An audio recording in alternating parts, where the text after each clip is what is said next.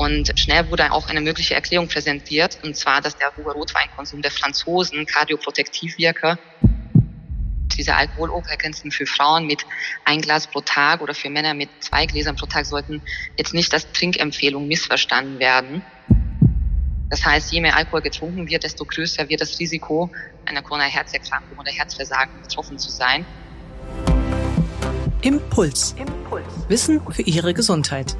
Wir sprechen mit Herzspezialisten und Herzpatienten locker und lehrreich über das zentrale Organ, unser Herz.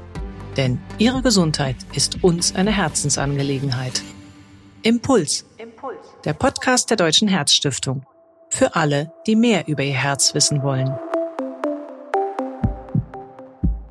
Hallo und herzlich willkommen zu einer neuen Folge von Impuls. Ein Gläschen in Ehren kann niemand verwehren. Und damit Stößchen. Was so selbstverständlich für viele beim Essen, Feiern und Entspannen ist, das ist für unseren Körper Gift. Sie können es sich vermutlich schon denken. Es geht heute um das Thema Alkohol. Eine Frage dabei ist, wie viel Bier, Wein oder Sekt dürfen wir uns denn ohne schlechtes Gewissen gönnen, zumindest was unsere Gesundheit angeht? Außerdem, was weiß man neben dem Effekt auf die Leber von der Wirkung von Alkohol aufs Herz? Und was hat Alkohol mit dem Holiday Heart Syndrome zu tun? Dazu spreche ich jetzt mit Dr. Dora Cengeri vom Universitätsklinikum Hamburg-Eppendorf. Hallo, Frau Dr. Cengeri. Hallo, guten Tag, Frau Ney. Ja, ich freue mich, dass Sie Zeit haben. Frau Dr. Cengeri arbeitet als Kardiologin am Herz- und Gefäßzentrum Hamburg und im vergangenen Jahr hat sie zusammen mit Kolleginnen und Kollegen eine Forschungsarbeit veröffentlicht, speziell zur Alkoholwirkung aufs Herz. Mein Name ist Ruth Ney, ich bin Medizinredakteurin der Herzstiftung. Dr. Chengeri, wenn es um das Thema Alkohol und seine schädliche Wirkung geht, tritt man ja ganz schnell auf die Spaßbremse. Dabei ist eine Frage spannend und wird auch in der Wissenschaft immer wieder lebhaft diskutiert. Schadet uns Alkohol nur oder gibt es doch auch einen positiven Effekt? Ich denke da etwa an Rotwein. Dabei soll vor allem die enthaltene Substanz Resveratrol eine Rolle spielen. Stimmt das denn so? Einige Studien haben einen Zusammenhang zwischen mäßigen Alkoholkonsum und einem geringeren Risiko an einer Herzerkrankung zu sterben gezeigt. Aber es ist schwer, aus diesen Studien Ursache und Wirkung abzuleiten. Möglicherweise haben Menschen, die Rotwein trinken, ein höheres Einkommen, das in der Regel mit einem besseren Zugang zu gesünderen Lebensmitteln verbunden ist. Und ebenso könnten Rotweintrinker eher zu einer herzgesunden Ernährung neigen. Es gibt Hinweise darauf, dass mäßiger Alkoholkonsum dazu beitragen kann, den Spiegel des guten, des sogenannten HDL-Cholesterins leicht zu erhöhen. Und Forscher haben auch vermutet, dass insbesondere Rotwein dank der darin enthaltenen Antioxidantien wie das Resveratrol das Herz schützen könnte. Mm, Resveratrol wurde jetzt Anfang der 90er als mögliche Erklärung für das französische Paradoxon bekannt. Und dort zeigten Wissenschaftler in Frankreich, dass die Herzinfarktrate um 30 bis 40 Prozent niedriger lag als in vergleichbaren europäischen Ländern und den Vereinigten Staaten. Und das, obwohl die Franzosen eher mehr rauchen und eine fettreiche Kost bevorzugen. Und schnell wurde auch eine mögliche Erklärung präsentiert, und zwar, dass der hohe Rotweinkonsum der Franzosen kardioprotektiv wirke, insbesondere eine im Rotwein in hoher Konzentration vorliegende Substanz, dieses Resveratrol. Es gibt aber bislang keine ausreichenden Beweise für eine Wirkung von Resveratrol bei Herz-Kreislauf-Erkrankungen. In der Tat scheint es eher der Alkohol an sich zu sein, der eine gefäßprotektive Wirkung entfaltet. Große Kohortenstudien, wie zum Beispiel die Kopenhagen City Heart Studie, konnten bei moderaten Alkoholkonsum eine Abnahme der kardiovaskulären Mortalität nachweisen. Und zwar unabhängig davon, welche Art von Alkohol konsumiert wurde. Mhm, also man kann keinen Unterschied machen, also zwischen der Art des konsumierten Alkohols, also dass man sagt, es gibt ein besser oder ein schlechter. Also in Bezug auf das Herz jetzt aktuell nicht. Die aktuelle Studie lange zeigt das nicht an. Mhm. Denn es ist ja auch schwierig generell, wenn es darum geht, einen Grenzwert für einen risikoarmen Alkoholkonsum zu nennen. Sie hatten es gerade auch erwähnt, es gibt ein paar Studien, die bis zu einer gewissen Menge offensichtlich einen positiven Effekt herausgefunden haben. Insgesamt scheint mir aber die Datenlage doch relativ kompliziert. Was weiß man denn sicher?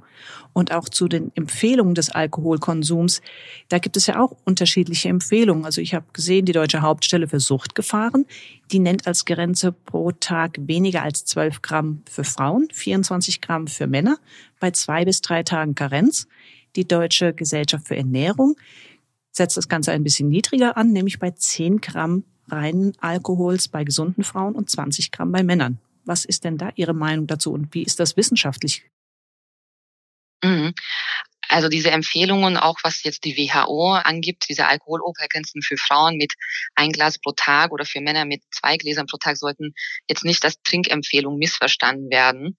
Es ist nämlich eine weit verbreitete Auffassung, dass ein Glas Bier oder Wein pro Tag nicht schaden würde, sondern eher dem Körper hilft. Aber jetzt neuere Studien kommen mittlerweile zum gegenteiligen Ergebnis.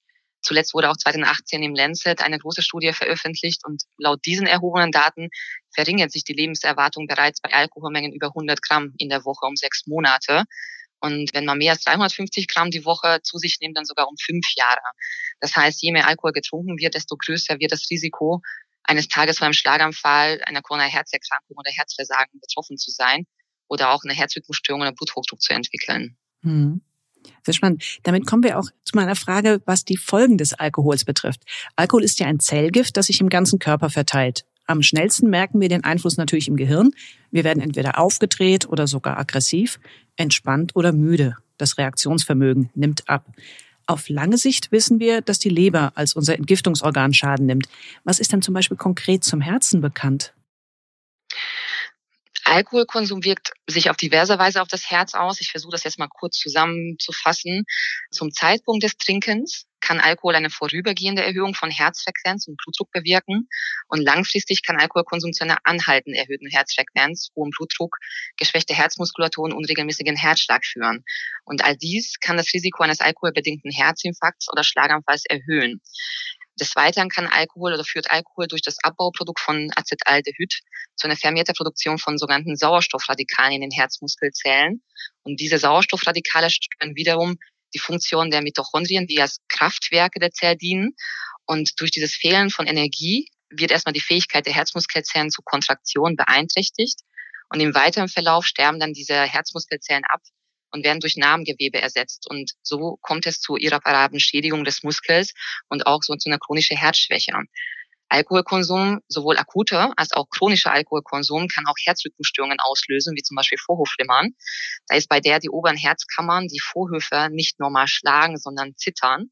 Und das bedeutet, dass das Blut nicht so effizient zirkuliert, wie es sollte. Mhm. Und es kann dazu führen, dass sich das Blut, das den Vorhof nicht verlassen hat, sammelt und gerinnt. Und wenn sich das im Vorhof geronnene Blut löst und in den Blutkreislauf gelangt, kann er sich in einer Arterie, zum Beispiel im Gehirn, festsetzen und einen Schlaganfall verursachen. Das sind dramatische Folgen. Ja, auf jeden Fall. Alkohol kann natürlich auch über andere Erkrankungen Auswirkungen auf das Herz haben. Alkohol führt ja zum übermäßigen Körperfett und somit kann das auch zur Ausweitung der Vorhöfe im Herzen führen und damit zum Vorhofflimmern. Beziehungsweise Übergewicht kann auch sogenannte Atemaussetzer in der Nacht sozusagen unterstützen oder fördern, diesen sogenannten Schlafapnoe-Syndrom, was wiederum Herzrhythmusstörungen auslösen kann. Mhm. Und ich hatte das eingangs erwähnt, es gibt ja auch ein sogenanntes Holiday Heart Syndrom, was auch im mhm. Zusammenhang mit Alkohol immer mal wieder erwähnt wird. Was hat das denn damit auf sich? Mm, diese Holiday-Heart-Syndrom wurde ja erstmal in den 70ern beschrieben, als man einen Zusammenhang zwischen akut alkoholisierten Patienten und Herzrhythmusstörungen festgestellt hat. Und diese Störung verschwand bei anschließender Abstinenz und hinterließ keine bleibende Herzerkrankung, wohl bei herzgesunden Patienten. Und diese Vorkommnisse hatten auch die Besonderheit, dass sie häufiger nach den Wochenenden oder Feiertagen wie Weihnachten oder Silvester aufgetreten sind, von denen bekannt ist, dass sie mit mit einem erhöhten Alkoholkonsum verbunden sind und daher kommt der Name. Finden Sie Herzforschung auch so spannend? Dann unterstützen Sie die Forschungsförderung der Deutschen Herzstiftung mit einer Spende. Infos im Internet unter herzstiftung.de. Sie haben jetzt selbst, wie eingangs erwähnt, im vergangenen Jahr die Ergebnisse einer eigenen umfangreichen Forschungsarbeit zum Thema Herz und Alkohol publiziert. Was genau haben Sie denn dabei untersucht? In dieser Studie untersuchten wir den Zusammenhang zwischen Alkoholkonsum und neu auftretenden Vorhofflimmern. Und da kombinierten wir fünf große Kohorten aus Europa mit insgesamt über 100.000 Personen, von denen fast 6.000 ein neu aufgetretenes Vorhofflimmern entwickelten. Und dabei untersuchten wir den durchschnittlichen Alkoholkonsum in Gramm pro Tag, das Trinkverhalten und auch wie viele Tage die Woche Alkohol konsumiert wurde. Mhm. Und was genau ist dann dabei rausgekommen? Mm, in unseren Analysen war der Konsum von einem alkoholischen Getränk, definiert als 12 Gramm Ethanol pro Tag, mit einem 16 Prozent erhöhten Risiko für das Auftreten von Vorhofflimmern verbunden im Vergleich zu keinem Alkoholkonsum.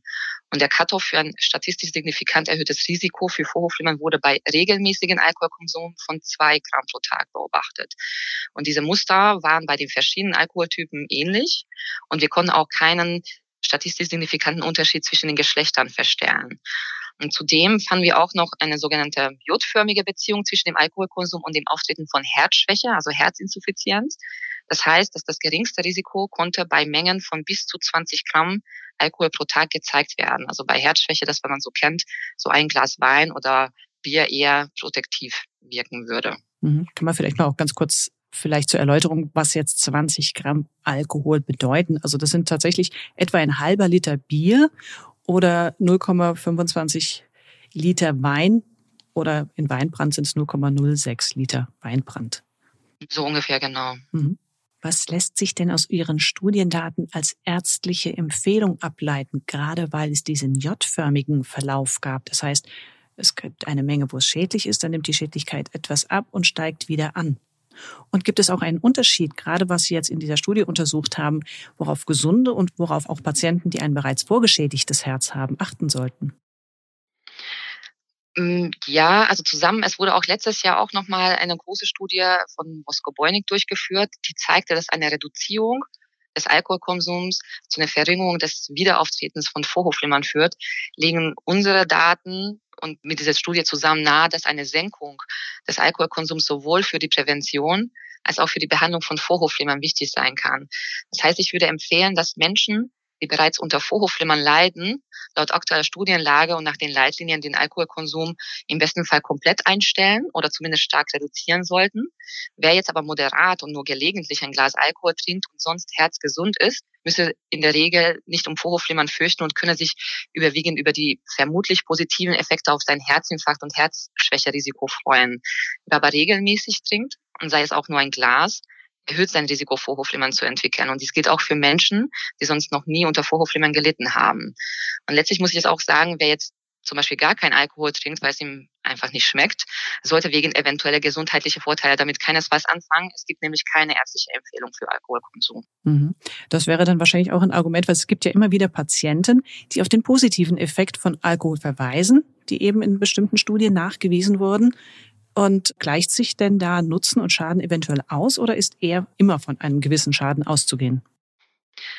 Ich glaube, wichtig ist, dass jede Reduzierung eines geringen bis mäßigen Alkoholkonsums zu potenzieller Vorbeugung von Vorhofflimmern mit der potenziell vorteilhaften Assoziation von geringen Alkoholmengen in Bezug auf andere kardiovaskuläre Ergebnisse abgewogen werden muss.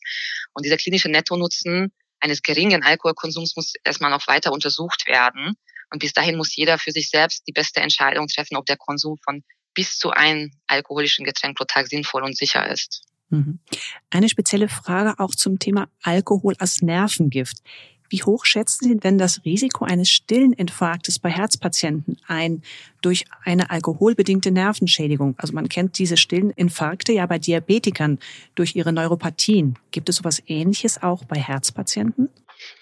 Hm, das ist schwierig abzuschätzen, da wir häufig jetzt keine exakte Quantifizierung des Alkoholkonsums haben, auch nicht über die Lebenszeitdauer. Aber Studien haben schon gezeigt, dass ein moderater Konsum auch längerfristig zu Bluthochdruck führen kann.